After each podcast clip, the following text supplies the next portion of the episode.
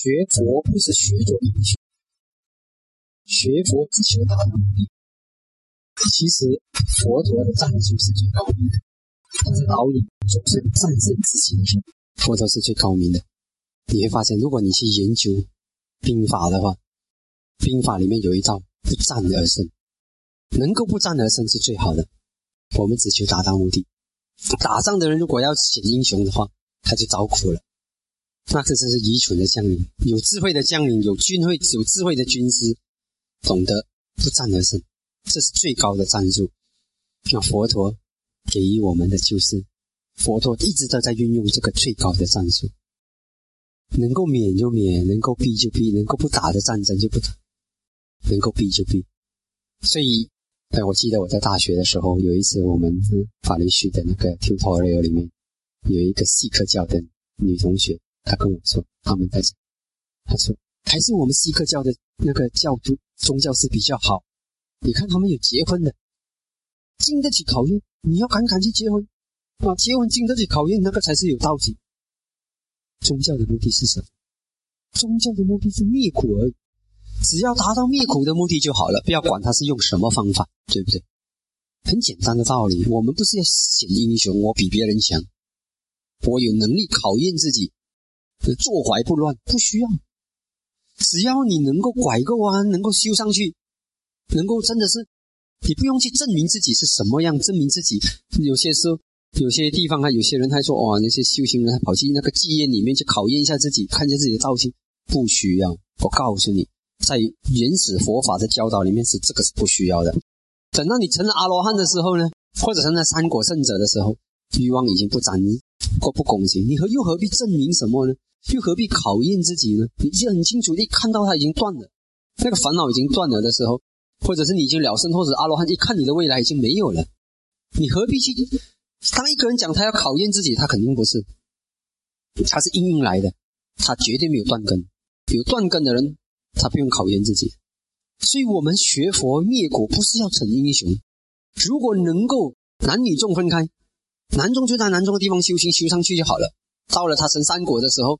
也就没有问题了。三国圣者的时候，他也不用去考验自己，也不用证明自己是三国圣者，是就是。成阿罗汉的时候，他也不用证明自己，要证明自己还是有虚荣心，连证明自己都不需要，了生或死就了生或死的嘛，很简单。他知道的，一个人成了阿罗汉，他会知道他是阿罗汉，他不会说他跑来问你，你告诉我一下我是阿罗汉吗？他不需要这样的，所以很简单，真正。了生脱死的那种圣者，没有证明自己向别人证明自己的需要。好，那么我们现在在朝往灭苦的方法的路上呢，我们有一种完全如实、完全务实的态度。好，远离疑人是什么？什么叫做疑人？疑词，对不对？当然，佛陀当我们这样讲的时候，他会讲。哦，如果每个人都远离愚人，阿罗汉也远离你们的话，在阿罗汉的眼眼中，你们都是愚人，那怎么办？其实他要讲的是，当你遇到疑痴的人，真的那个人疑痴，人的疑痴，真正疑痴的时候是怎么样呢？他连自己疑痴都不知道自己疑痴，他以为他是智者。所以佛陀在法句经里面，如果一个人疑痴知道自己疑痴，他从那一点来讲，他是智者。可是如果一个人，竟然不知道自己遗失，还以为自己很聪明，那才是真正的疑人。那么，如果一个真正的疑人，他遗失，他以为自己很聪明，你能够渡他吗？你肯定不能渡他。他觉得自己很聪明，你就免谈了。那你帮不了他，他帮得了你吗？遗失的人会帮得了你吗？遗失的人带你去做招恶、杀人、放火、卖毒品，什么都可能。甚至现在遗失的人，甚至会陷害你。现在听说那些。别人家叫去卖毒品的，是怎么上瘾的？好，你们很聪明，你们现在听了这样多宣传，后来有一天找一天抓着你，给你打几支针，毒品的人打进去，看你上瘾不上瘾，关你几天，等你上瘾过后才给你放出去，你乖乖要替他做事。集施的人是非常可怕的，那种无名的人是非常可怕的，沾到都麻烦的。所以我们的菩萨在菩萨道的时候都是这样。有一次他跟地色讲。地色他不做什么好事。地色讲，我现在给你一个 moon，v o n moon 英文就是就是说，我不懂华文翻译成什么，就是说你要什么我就给你了。啊，一个好像愿这样的东西，就是你想要什么，然后我就答应你。有一个华文的名字，你要什么我就答应你。啊，他讲，那你请你保护我哦，不要遇到疑似的人。还有这个对什么像对你一样重要？他讲因为遇到疑似的人真的倒霉，他给你邪见，教你做错事，带你去造恶。可是如果一个人可以受我们的度化，就是说他一定不是疑似的彻底了，他还不是完全疑似，他还会听我们讲法。那我们没有骄傲的心。所以为什么每次我带领大家发这个愿移民啊、不念刚面呢？我都要提醒大家，我们不是高傲的心，我们只是说，他遗失，我也渡不了他，他会害到我。你不要以为你很有智慧，你就不会给遗失的人害到，会的。他嫁祸于你的时候，你就惨了。他把你扯上一个一堆那个就很麻烦了。告诉你一个故事哈，在在我们的那个这个菩萨本身经里面有这样的一个呃那个遗失的孩子。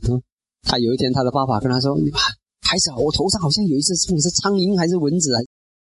你帮我跟他赶，你帮我处理一下。”那个孩子拿着大斧头一砍下去，然后孩子爸爸的头都给他砍掉。怎么可以用斧头来砍苍蝇呢？所以后来我们菩萨，菩萨那时扮演什么角色，我一直忘记了。这是即时想起的故事。菩萨讲，遗失的朋友有时比有智慧的敌人还要可怕。有智慧的敌人，他可能会因为怕你报复，他不敢太过分。遗失的朋友，他在旁边帮你帮倒忙的时候，你就很惨。所以遗失的人很可怕的，很可怕。所以通常呢，我们远离亲近智者。我告诉你，当全部人都亲近智者，远离愚人的时候呢，如果愚人来找智者怎么办呢？智者教他喽。你会来找智者，那肯定你还不是移植到彻底。还可以去度你了。你要知道，为什么现在我们很注重请法？你来请，你有谦恭的心，真的。我们发现了，几乎每一次，如果我们主动去跟人家讲法，效果都不好。只有一种特殊的，有一些特殊的情形下，那个受法的人承担得起我们主动。大多数的人很难承担得起。你主动，他就以为，哎，你是不是看我有钱？所以一定的，从佛讲讲法和。都是要受那个 Brahma 的请求，所以主动你就输了一点点，被动就强一点点，这是自然的，真的。所以很简单的道理，当人家要的时候，我们帮助他去契机；当人家不要，我们硬硬的送上门，他就人家就嗯，你要你要送我都没有要，你不一样。所以在这种情形之下，只有。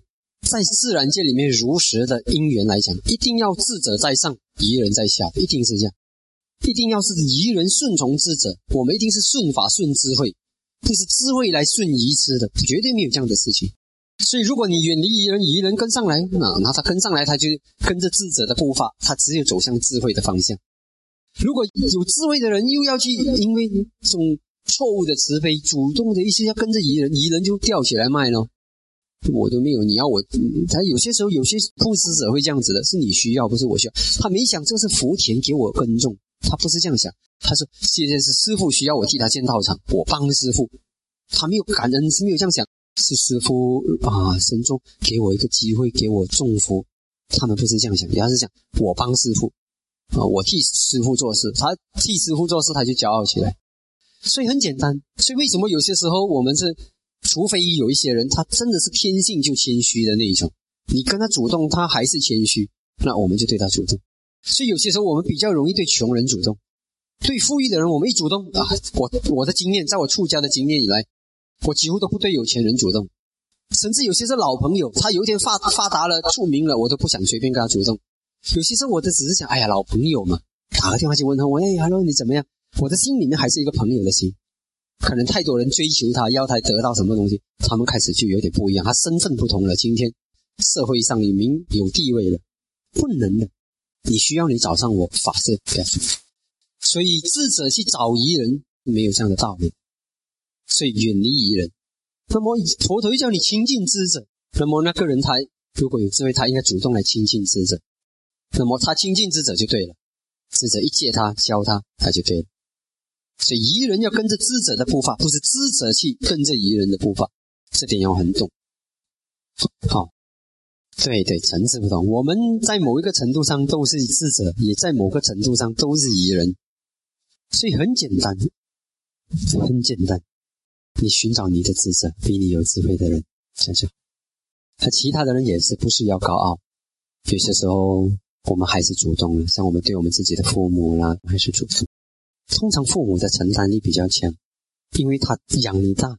当你主动对他好的时候呢，他有时会想。哎呀，我的孩子是孝顺的，他不会想我的孩子是为了我有钱，除非他的真的是很有钱。他讲我的孩子为了我的遗产来跟我讲法啊，那这真的太愚痴了。通常不会，通常有功德的人他比较承担得起。这就是为什么在戒律里面都有的。如果那些有来寺院帮忙打扫啊，我们甚至我们这种叫做卡比亚，卡比亚我们可以给他东西的，需要的时候卡比亚需要什么我们给他，他不会骄傲。可是其他人，我们不可以随便给他东西，因为你给他东西，你就讨好。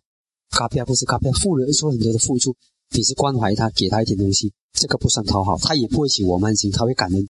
我服务了这么多师傅照顾我，所以这些戒律都有它的原理的存在。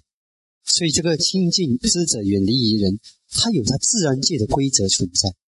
所以当全部人都这样子做的时候呢，这个世界上智慧就主导，智慧一定要主导。所以在一个团体里面，我们一看有智慧的人没有声音，没有智慧的人在那边发大声音，我们这个团体比较希望没有可靠。有美德的人没有影响力，没有美德的人有钱没美德，这个人很有很有影响力，钱在发挥影响力，法不能运作。我走了这么地方，第一次来到一个地方，法能够起作用。我想传法一定要法能够起作用，法能要发挥法的力量。他们是法在领导，他们尊重有美德的人，所以基于这一点，他会尊重有美德的人，这样的地方美德就能起作用。他们会尊重有法的人，法就会起作用。所以即使是今天他们那些大支持者，或者是团体里面的重要人物，他们做什么东西不敢冒犯三个人，他什么东西都请示三个过，连主席、副主席全部都是确保在法上对，他们很尊重法，所以法能够起作用。很多这个时代人们都相信钱的力量啊，广告的力量。可是我相信法的力量。一个地方法要有力量，法要主导，法要 dominant。那么当然，在这种情形之下，我们是发挥三个的力量，不是我是三个。那么只是说我是三个里面算是法带领大家在主导，所以我在法上引导着僧团。可是僧团还在发挥僧团的力量，这样子而已。所以很重要。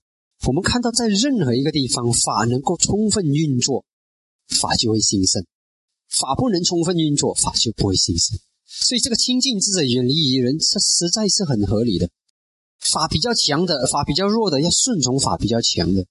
可是现在的时代不同，人们都用策略，用 strategy，就想办法自己没法，可是又要搞成名，叫什么叫想尽办法把有法的人套过来。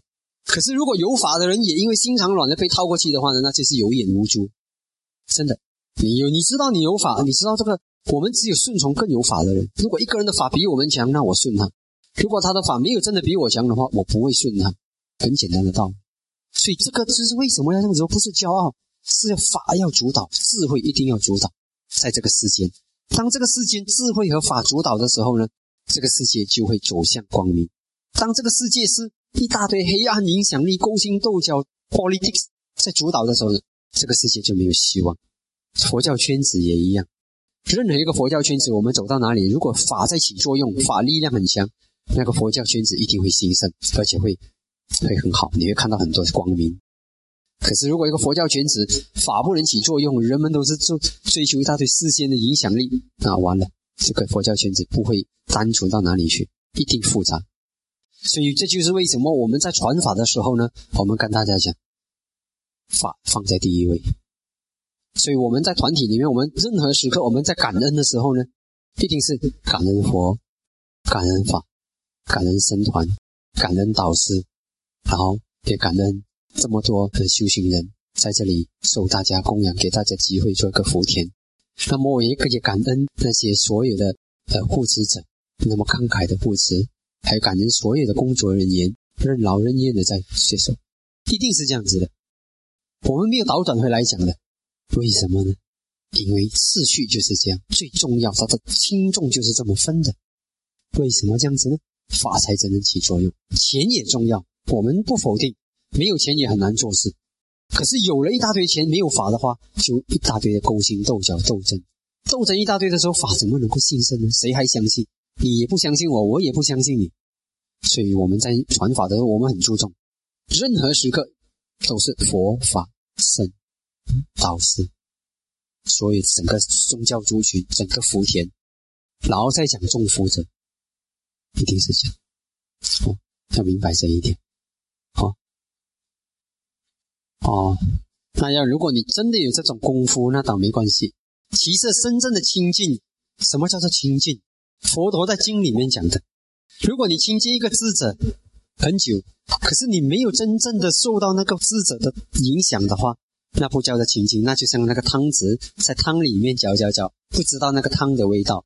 可是如果是一个有智慧的人，他亲近一个有更有智慧的人，他很快就得到那个法，因为他就像那个石头知道汤的味道，明白吗？所以如果一个人，我们跟我跟我们在一起，我们不受他影响。那基本上，你有能力不受影响，那也就可以说你没有真正的亲近，明白吗？你没有真正的亲近到他，他坐在你旁边，你不可以说不行。好，现在完完爹这样子讲，那我看我打坐的时候，谁坐在我前面，谁站在我后面？哎，这个是遗失的人，完爹你要，我不给我不给亲近他，因为他不可以坐在我旁边，他坐在我旁边，我就我我就违反了《吉祥经》里面的第一个吉祥，不是这样子的，其实是不受影响。我们教的就是。好了，你知道他遗词，你不要管他，你不要看他就好。啊，你不看他的话，基本上就比较没有什么。可是还是有影响的，有些时候你不知道那个影响而已。当然，能够逼就逼，逼不了的话就慈悲包容。当然，如果你真的有功夫的话，是可以的。像我们做老师的，天天都跟遗词的人在一起的，那你说我们有没有亲近遗人？我告诉你，我们如果没有足够的把握，不亲近于人，那最好不要做老师。就是说，我在教他们的时候，我要很小心，守着自己的心，不受影响。啊，天天教他们也不亲近他们，心还是超然。